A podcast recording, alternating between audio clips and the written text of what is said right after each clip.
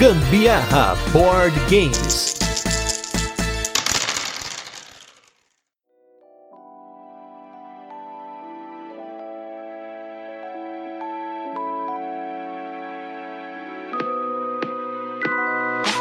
Fala galera, beleza? Aqui é Gustavo Lopes. Eu sou a Carol Guzmão e esse é mais um episódio do Gambiarra Board Games, que é o seu podcast sobre jogos de tabuleiro que faz parte da família de podcasts Papo de Louco. E nesse episódio especial vamos falar de um jogo que está em financiamento coletivo através do Catarse, no momento em que este cast está sendo gravado. Um jogo de treta de gangues baseado numa HQ nacional, o jogo Apagão Ruas de Fúria.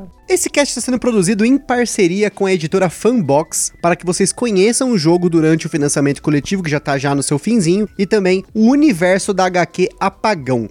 Nós recebemos do designer do jogo, Gustavo Barreto, um protótipo do apagão para ter uma experiência fisicamente aqui com o jogo. Mas muita gente aí tem jogado o jogo através do Tabletopia, inclusive com o próprio designer. O Gustavo Barreto é um designer muito ativo, né? Gente já jogou com ele outros jogos dele. Então, se você tiver disponibilidade, procure o pessoal da Fanbox ou o próprio Gustavo Barreto para poder jogar. Sem dúvida, ter a experiência direto com o designer é outra história. O Apagão Ruas de Fúria é um jogo para 3 a 6 jogadores, lançado no Brasil pela Fanbox Editora, em parceria com a editora Draco, editora de livros e quadrinhos. O jogo leva em torno de 30 a 60 minutos, mais ou menos 10 minutos por jogador, mas esse tempo pode variar dependendo da quantidade das tretas que vocês se envolverem. Nesse jogo nós temos a mecânica de gestão de mão como parte principal do jogo e também as mecânicas de blefe e roleplay, essa última aqui opcional, já vou comentar um pouquinho daqui a pouco. Na nossa escala de complexidade, ele recebeu 2 de 10, um jogo aí que rapidamente você coloca a galera para jogar com regras bem tranquilas e ali só vai pegar ali um pouquinho na parte da treta. Nesse momento, como mencionamos, o apagão Ruas de Fúria está em financiamento coletivo no Catarse. Nós vamos colocar o link na descrição do podcast e lá você tem várias formas de contribuir na campanha com diferentes níveis de recompensa. No universo do jogo e da HQ, após três meses sem eletricidade, a cidade de São Paulo se tornou uma zona de guerra dominada por gangues, disputando por território, comida e as últimas fontes de energia. E no jogo, cada jogador será o líder de uma das seis gangues disponíveis, enviando aliados e membros da sua gangue para pancadaria em busca desses recursos e também brigando por respeito. Cada rodada é jogada por quatro fases. Na fase de exploração, os jogadores optam se vão descartar cartas de comida da mão para comprar mais cartas e ou jogar uma carta de comida ou de fonte de energia para tentar ficar com essa carta até o fim da rodada e ganhar pontos de respeito. Na fase da rinha, recursos são colocados na mesa para os jogadores disputarem por eles. Em seguida, na fase da desforra, o líder da rodada pode tentar tretar com alguém para tentar roubar uma carta de comida e de energia que aquele jogador jogou. E por fim, na fase de descanso, os jogadores que tiverem cartas de comida ou de fonte de energia à sua frente, no fim da rodada, convertem essas cartas em pontos de respeito. A estrutura do jogo é bem simples, mas o que pega aqui são as tretas. Sempre que o jogador ou mais jogadores disputarem por algum recurso, rola uma treta, em que o atacante e os defensores vão disputar usando cartas de capangas e armas para ver quem tem a maior força e levar a carta que tá no meio da vez aí.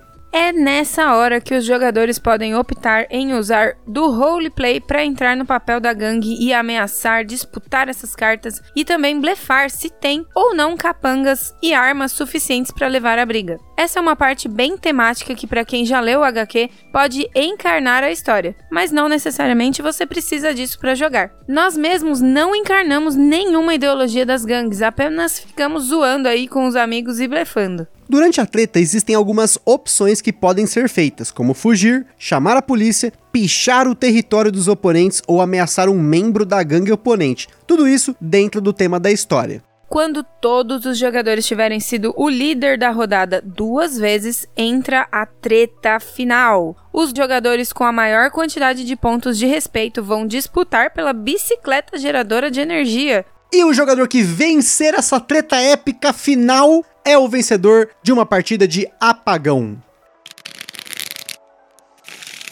O jogo Apagão foi desenvolvido pelo designer Gustavo Barreto, designer de jogos como Dark City, Marvel Spider-Web, Happy Hour e um dos jogos mais feira livre que a gente já jogou, que é o jogo Tinko. Inclusive, fica aí a nossa dica aí pro meu xará lançar uma versão do Tinko com tema de feira do rolo, hein, Gustavo? Ó, quero ver isso daí, ó. Tinko Feira do Rolo. E para comentar um pouco sobre a produção do jogo, nós convidamos o Gustavo para falar um pouquinho aqui sobre como foi o processo. O pessoal do Gambiarra, beleza? Aqui é Gustavo Barreto da Funbox. Esse é um projeto conjunto da Funbox com a editora Draco, que é uma editora de livros e quadrinhos, tem mais de 10 anos de janela e conta com vários títulos de sucesso, várias publicações no exterior, vários prêmios, quadrinhos originais, tudo com bastante qualidade. O jogo é um card game, né, de 3 a 6 pessoas. Ele é inspirado nas HQs do Apagão, do Rafael Fernandes. O cenário é bem bacana, bem legal vale a pena conhecer. O jogo é muito, muito temático, ele foi todo desenvolvido com a equipe dos quadrinhos mesmo. Rafael Fernandes, que é o autor dos roteiros, acompanhou todo o processo criativo, aprovou todas as etapas, as ilustrações, são feitas pela própria equipe de quadrinhos, né? É um jogo com bastante interação entre os jogadores, bem barulhento, fica melhor com mais jogadores na mesa. Ele é bem imersivo, os jogadores de fato se sentem realmente dentro do cenário, tretando ali com as outras gangues, né? Adorei fazer esse jogo, foi muito legal, foi uma experiência super bacana trabalhar com o Rafael e o jogo ficou também bem diferente, assim, ficou bem, bem bacana. É um projeto que a gente está desenvolvendo aí há pouco mais de 5 anos. A equipe tá de primeira, né? A gente pegou um pessoal muito bacana. Então tem artes do Camaleão, do Thiago Palma, do Abel, o design gráfico da Cris Viana e o manual de regras da Maria do Carmo Zanini, né? A produção também vai ser de primeira qualidade, então quem puder apoiar vai ter um jogo lindo, super bem produzido. Na campanha do Catarse, quem quiser também pode pegar todos os quadrinhos que já saíram e também o quadrinho novo, que também tá bem bacana. Ler os quadrinhos não é essencial para jogar, né? Mas é um material super bem ilustrado e bem divertido. A Draco vai disponibilizar também as primeiras páginas do quadrinho novo e vai dar para vocês verem, né? A qualidade das artes, das cenas de ação, é, vai ver que é, é muito bacana mesmo. Uma das coisas mais legais que também vale a pena comentar é que a história se passa em São Paulo, né? Então você se identifica com os lugares onde se passam as ações. Isso é muito, muito divertido mesmo, muito divertido. Bom, pessoal, era isso que eu tinha para falar. Obrigado pelo convite, pelo espaço e espero que vocês gostem das dicas aí. Nos vemos por aí, abração. Nós não conhecemos a história da HQ Apagão do Rafael Fernandes, mas quem curte temática, esse jogo já tem um universo todo ao redor para conferir. Vale ressaltar que a nossa análise aqui é 100% focada no jogo em si e não sobre a história ou o universo do jogo. Portanto, nós convidamos também o criador da HQ, o Rafael Fernandes, para contar um resumo da sua criação. E aí, galera do Gambiarra, firmeza? Aqui quem fala é Rafael Fernandes, editor e roteirista da Draco e responsável pelo Apagão. Sim, eu, fui eu que escrevi todas as histórias do Apagão. E tive a honra de trabalhar com um timaço de desenhistas e dubladores, né, narradores e tudo mais. Apagão é sobre uma São Paulo devastada por um blackout e totalmente dominada por gangues. Né? Três meses sem eletricidade, o centro da cidade fica um caos, uma verdadeira guerra em grupos que cada um tem uma ideologia diferente, mas que buscam a mesma coisa, que é dominar a população local, todos os recursos e tudo isso vai ser disputado na porrada. Basicamente, esse é o conceito. É sobre uma São Paulo em que nada, nenhuma das nossas distrações sobreviveu. Então não existe metrô, não existe televisão, não existe celular. Sobrou só o que a gente é quando nada mais disso nos distrai. Quem somos, por que vivemos, quais são nossas nossos objetivos de vida, quem queremos ser. É só isso que restou. E no meio desse caos surgem algumas gangues. A, a principal delas são os macacos urbanos, que é uma gangue inspirada totalmente num, na capoeira, como se fosse um templo Shaolin da capoeira. E nesse universo que eles estão construindo para si, nessa né, comunidade que eles estão construindo, eles usam aí várias habilidades, né? Eles se preparam com várias habilidades das ruas, né? Do street art. Então eles sabem capoeira, ler parkour, skate, grafite, eles são mestres dessas artes das ruas. Ao mesmo tempo, eles têm aí uma percepção de mundo muito progressista, né? Eles querem reconstruir a sociedade um pouco mais justa e tal. Só que eles vão enfrentar uma série de outras gangues que querem só tocar o terror, como os Guardiões da Moral, uma gangue totalmente fascista que anda pelas ruas de São Paulo simplesmente atacando as pessoas, tentando impor uma ditadura da sua moral e, e do que eles acham que é o certo. Outra gangue bem problemática são os Filhos de Deus, também vilões da história, né? Os Filhos de Deus são fanáticos religiosos de uma religião que é inspirada no Velho Testamento, da Bíblia, em que acreditam que Deus é aquele Deus da ira, da vingança, da punição e tal. Além disso, tem outras gangues com um tom menos agressivo. Essas seriam as duas gangues vilãs, né? Seus macacos urbanos são alguns dos heróis. Outras gangues, vamos dizer, neutras são as Irmãs Canivete, que são uma gangue dissidente de outra gangue que é tão bacana quanto os macacos urbanos, que são as Dandaras, né? Que é um grupo de mulheres que está na Praça Roosevelt e que tenta reconstruir a comunidade com base nos conceitos das comunidades das favelas e tal, de todo mundo se ajuda, todo mundo faz uma parte, e nos quilombos. Então tem uma tradição, tem uma questão de família, é bem interessante. E elas eram as patinadoras se dividindo em duas gangues. As irmãs Canivete, que eu tava falando, e as Dandaras. Ao contrário das Dandaras, que são construtivas, as irmãs Canivete são extremamente destrutivas. Elas são piratas da cidade. Elas querem roubar, saquear, se divertir e esperar o fim. Enquanto isso, elas estão se divertindo. Outra gangue que tem um pouco de hedonismo são os manos que é o que sobrou do tráfico de drogas e hoje que é uma espécie de galera que curte a ostentação, que tá se divertindo com aquela coisa, aquela cultura da periferia e tal, e que ainda não apareceram nos quadrinhos, então não posso revelar muito. E o interessante no universo do Apagão é que tem toda uma, uma estética de rua. Para quem gosta, por exemplo, de filmes como Fuga de Nova York, Warriors, jogos como Streets of Rage, Street Fighter, algumas outras coisas nessa linha de beat 'em up. Para quem curte, por exemplo, é, música, cara, os, os, macacos urbanos são bem focados no punk, no hip hop, enquanto as dandaras são a versão feminina de tudo isso, né? Então, bem interessante essa, esse espelho que eles têm um pouco. Tem uma trilha sonora no apagão. Então, se você quiser aí acompanhar um pouco mais do trabalho, se você entrar na nossa campanha do Catarse, lá no catarse.me barra apagão 2, você vai conhecer não só o card game Apagão Ruas de Fúria, que é sensacional, criação do Gustavo Barreto e com edição da Fanbox Editora maravilhosa, parceiros nossos da Draco, você também vai ter a oportunidade de conhecer os quadrinhos do Apagão, que foram escritos por mim e tem desenhos do Camaleão, do Abel e cores da Fabi Marques no caso dos desenhos do Abel. E podem ver que as cartas foram desenhadas também pelo Thiago Palma. O Camaleão faz todas as capas, tirando a do Fruto Proibido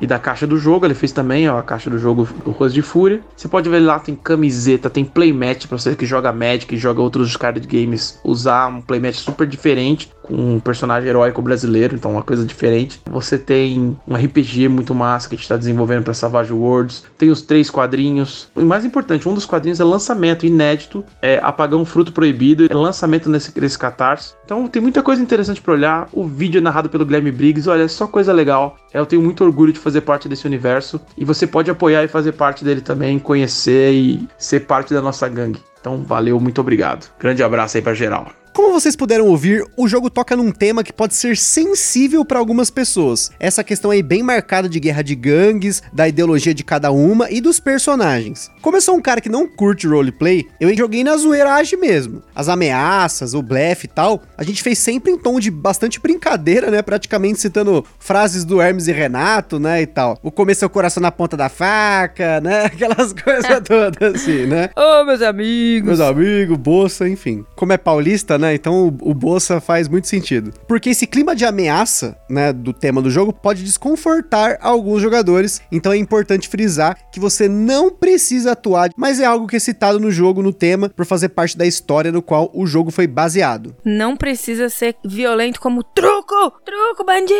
É, então, exatamente. Tem, tem jogo tipo truco que é mais violento que o apagão, né? Essa reflexão, na verdade, vale a pena para qualquer jogo que tenha roleplay, pois Primeiro, você precisa ter essa habilidade de assumir um papel no jogo e esquecer o que está fora do jogo na vida real, o que pode incluir mentir, blefar e tal. Segundo, ter consciência que os demais jogadores estão atuando também. E terceiro, ter maturidade de aceitar tudo na brincadeira. Isso, inclusive, é descrito no final do manual com as regras de conduta do jogo. Falando do jogo em si, das dinâmicas do jogo, a gestão de mão aqui é a mais que fundamental. Saber quando correr ou quando tretar é extremamente importante. Muitas vezes vale a pena você entrar numa treta, mesmo sendo atacante, só para fugir e usar o que o jogo chama de vantagem do arregão, que é quando alguém foge da treta durante a, a fase de ameaças ali da treta, né? Porque você primeiro ameaça, depois ela acontece de verdade, né? E aí você acaba usando essa vantagem do arregão, que é descartar cartas que não valem a pena da sua mão e comprar mais cartas. Então é sempre importante saber quando arregar, hein?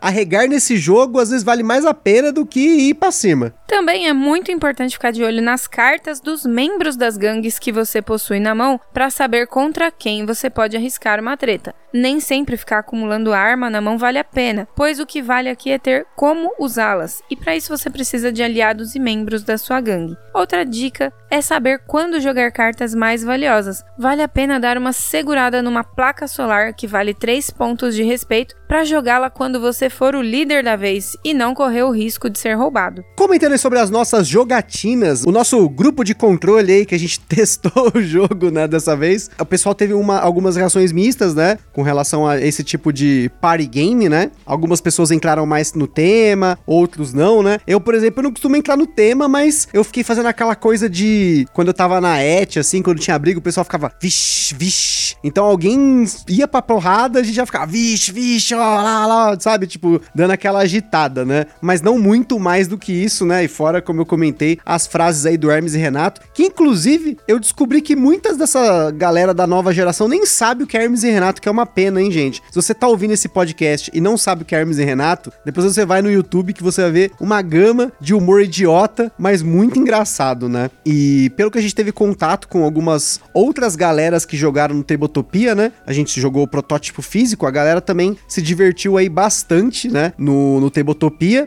E comentaram, inclusive, que o jogo é bem melhor com mais gente, né? Nós só jogamos o jogo em quatro jogadores. Então, colocando até seis aí, né? O jogo vai de 3 a 6. Então negócio fica mais pegado. Mas antes até da Carol comentar um pouquinho sobre o que ela achou do jogo na jogatina, é importante frisar aqui que a gente falou de 3 a 6 jogadores, mas no dia que esse cast foi gravado, já saiu uma nota da Fanbox que vai ter uma variante para dois jogadores que está sendo desenvolvida aí pelo Gustavo Barreto. Ela não ficou pronta até a data desse cast, né? Até cobrei o pessoal porque a gente queria testar o jogo em dois, mas acabou que as regras ainda estão sendo redigidas e, claro, playtestadas, né? Aquela coisa toda que a gente sempre fala aqui, que é importante para os designers fazerem, né? Pra mim foi assim, gente. No começo eu fiquei meio perdida. Caramba, como, como, como fazer para ganhar esse jogo? Porque a minha mão veio cheia de armas. E, apesar de eu ter falado lá em cima que nem sempre vale a pena acumular aquele mundaréu de armas, foi o que me salvou e que me levou à vitória nesse jogo, minha gente. A vitória na treta final, gente, porque a treta final foi em três pessoas, né? Porque a Carol tava com mais ponto e a gente tinha mais dois jogadores que estavam empatados, né? Eu era um deles. E essas armas, no caso, né, como eu comentei, elas dão bônus, né, pros seus aliados ali e tudo mais. Só que quando você vai tretar com uma pessoa,